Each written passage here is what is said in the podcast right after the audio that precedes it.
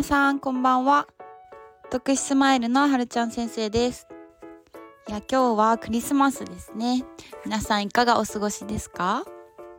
クリスマスムードが私は大好きなのでもうなんか12月に入ったらこう周りの景色もキラキラ輝いたり、まあ、音楽とかもクリスマスの音楽がたくさんかかってるので正直1ヶ月ぐらいクリスマス気分で浮かれています。ということでそんなクリスマス当日の今日ですが、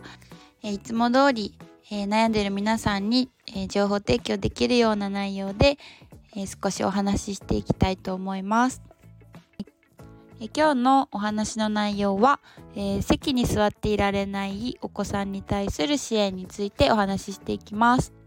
えー、周りの刺激に全て反応してしまってこう落ち着いていられない座っていられないという子が、まあ、多くいるとは思うんです。必要な刺激と必要ではない刺激を区別して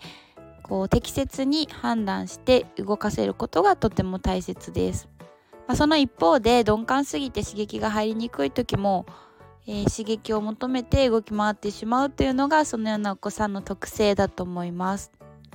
まあ、どちらの場合も感覚刺激をこう意図的に、えー、与えることで、えー、適切に情報を取り入れられるようにすると落ち着いていくことが多いです。えまず遊びの中でしっかりと感覚を調整する練習を、え取り入れられ取り入れましょう。まあ、例えば例を挙げるならブランコとかあと体育館にあるような六木を登ってみたりとかと滑り台や縄を登る、まあ、登り棒とかですね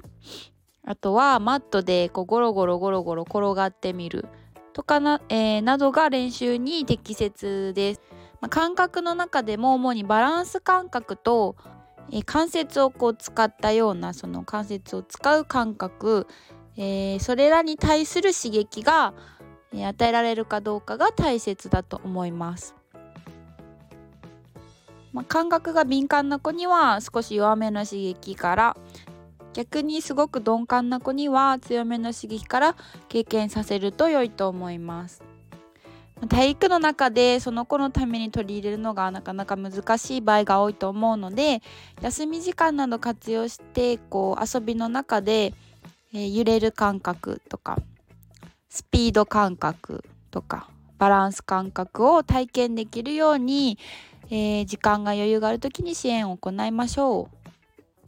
まあ、もう一つはエネルギーが有り余ってしまって自分でこう制御できない止めることができないお子さんがまあ、いると思います。このような子にはまず思う存分エネルギーを発散して消費してもらい自分で止められるというところまで、えー、レベルエネルギーのレベルを下げておくと止まりやすくなるという傾向があります、まあ、よくやってしまいがちなのが止まりなさいとかやめなさいと注意される、えー、だけではこうその子自身も一生懸命頑張ってはいても実行できないので、えー、まあ、やめる努力もそのそれが続くと、えー、しなくなるという可能性も高いです。そのためある程度最初にエネルギー発散できるようにいくつか工夫点を、えー、お話しします。まあ、まずは単純にこう5分なり3分なり最初に少し走る、まあ、コースを決めて走るのもいいですし、まあ、一定のペースで走り続ける。あとは簡単なもので言うとあのスタートダッシュだけをやってみる。あの教室だとなかなか難しいかなとは思うんですけど例えば座って正座した状態からとかうつ伏せの状態とか仰向けの状態といろいろな姿勢でこうスタートのところに、え、待っていて、まあ、少し距離を取れるような場所で用意ドンというようにこうスタートダッシュの場面だけをこう動きに取り入れてみるなどの工夫点があります。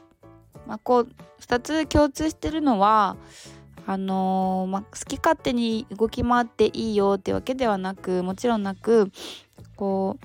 う動く時のルールというのを決めてそのルールに沿ってしっかり動かせるように、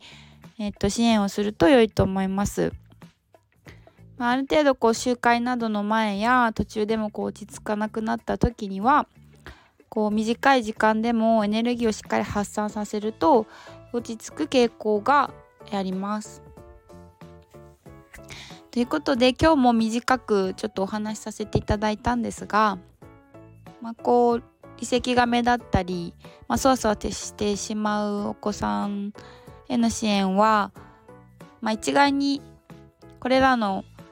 支援方法が先ほどお話しした方法がその子にとってベストかと言われたら状況が全く多分それぞれ違うと思うので合う合わないはあると思うんですがそのようなことを頭に入れて支援に当たっていただくとスムーズにあの支援できる場合もあるかなと思います。はい、ということで今日もお話しさせていただきましたが、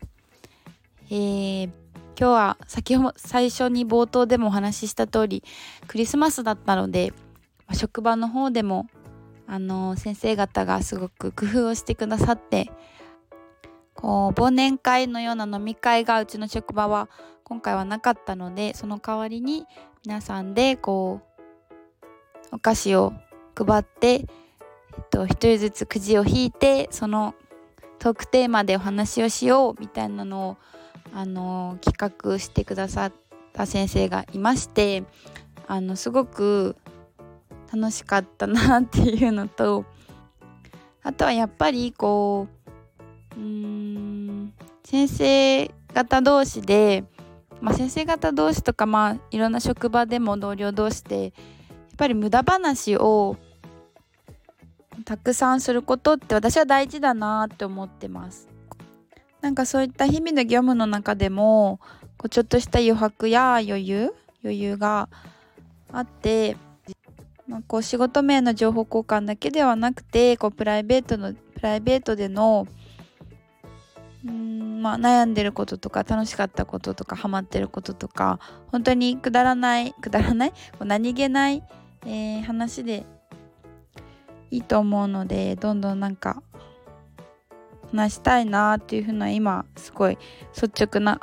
思いですね。やっぱりこの間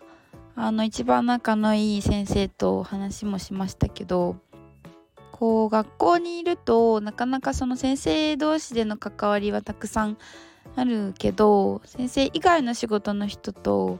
やっぱり触れ合う機会ってなかなかなくてこうやっぱり職が違うとまあ見方考え方とか視点も変わっててこうやっぱいろいろな職業の人がいるのでそういった話もこう交流できる機会がもっと学校現場と密につながれるものがあったら面白いんじゃないかなっていうのも本当に最近すごく思いますね。だからこそなんかこう私の一つのモチベーションとしては、まあ、今いろんなたくさんな、えー、たくさん、うん、新しい人にいろいろな仕事している人に会ってお話をしてすごく刺激的だしこう学びの多いあの毎日だなと思うんですけど、まあ、それを今後もあの続けていっていろんな価値観といろんなあの考え方に触れてそれをこうちょっとやっぱり教職の立場としてあの先生っていう立場からも知識を生かしていけたらいいなというふうに思っています。ということで今日も、えっと、ご視聴ありがとうございました。また来週お会いしましょう。